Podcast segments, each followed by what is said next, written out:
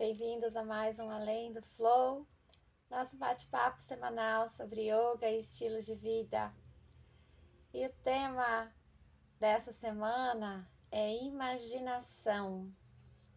Quero conversar um pouco sobre o que é imaginação, enfim, fazer essa reflexão, como que anda a sua imaginação?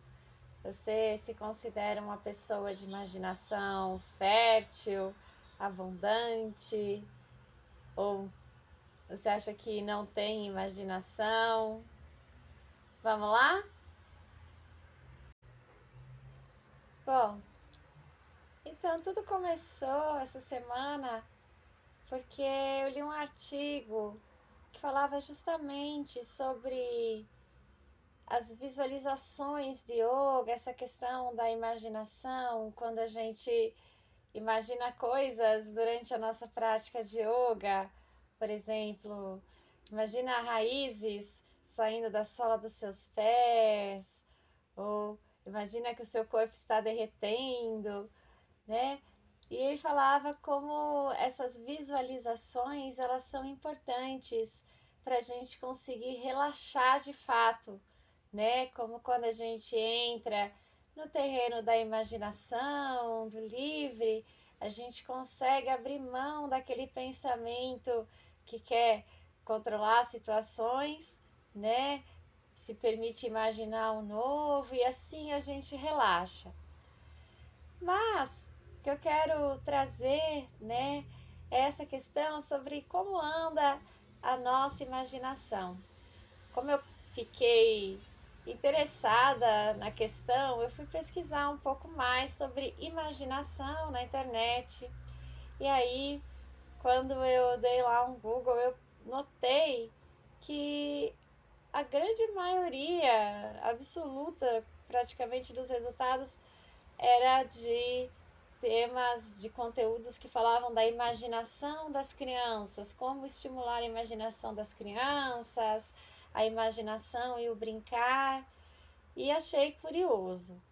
Fiquei pensando um pouco e cheguei à conclusão de que a maioria dos temas relacionados assim a essa ferramenta imaginativa com os adultos, eles focam mais na criatividade, né? E fui percebendo isso nas minhas pesquisas, que toda vez que esse tema era direcionado para as crianças, se falava em imaginação.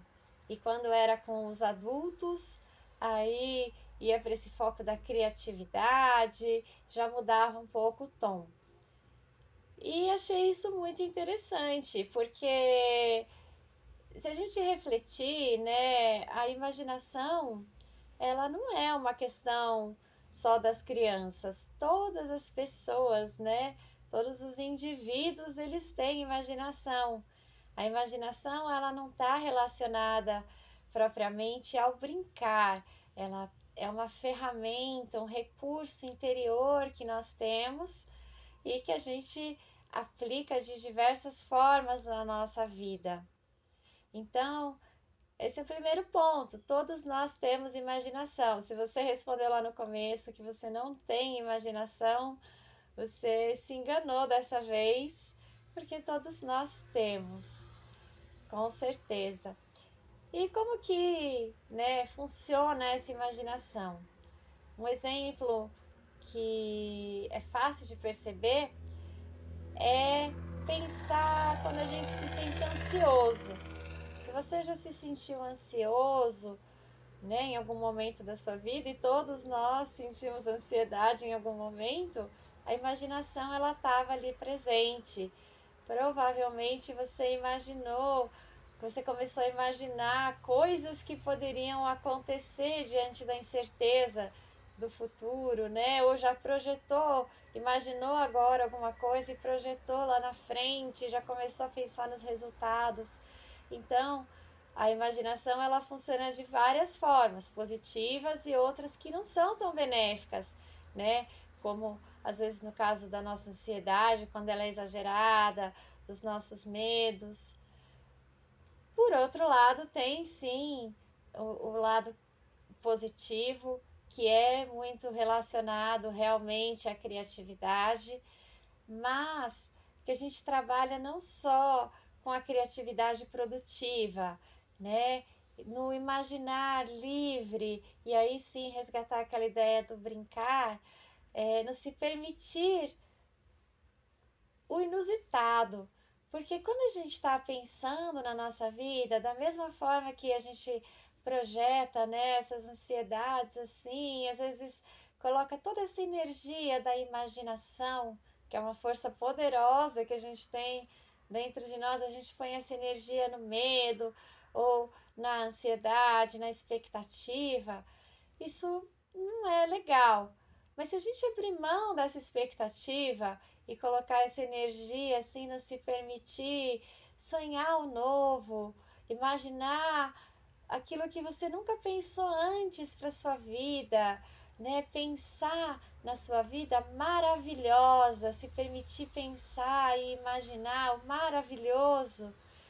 Eu tenho certeza que trazendo essa energia, a imaginação ela vai atrair, né? E vai acabar sendo um recurso construindo uma vida um pouco diferente do que você poderia talvez presumir hoje com o que você tem ou com esse raciocínio lógico mais reto, né? Então, quando a gente se permite imaginar, a gente abre todo o nosso leque de possibilidades infinitas, né? A gente se permite sonhar e é esse lado bom da imaginação. Então, observa como que anda a sua imaginação e mais do que isso, né? como que você está usando essa força poderosa. É quase que um poder mágico que nós temos dentro de nós, né? A imaginação. Então, observa como que você está usando esse poder que você tem na sua vida. Se é para projetar situações que te deixam ansioso, que trazem a energia do medo, né? Ou se é para permitir o sonho, permitir o novo, permitir novas possibilidades e realizações maravilhosas que o nosso raciocínio reto não é capaz de construir com a visão limitada que a gente tem, né, só do nosso lugar. O universo é muito dinâmico e a imaginação ela conversa com o universo. É isso. Se permita imaginar, se permita o novo, trazer essa energia de novas possibilidades para sua vida e você vai observar o resultado. Imaginei muitas coisas boas na vida de vocês. Eu agradeço de coração a todos que me ouvem, que me apoiam. E é isso. Bom final de semana, yogis. Namastê.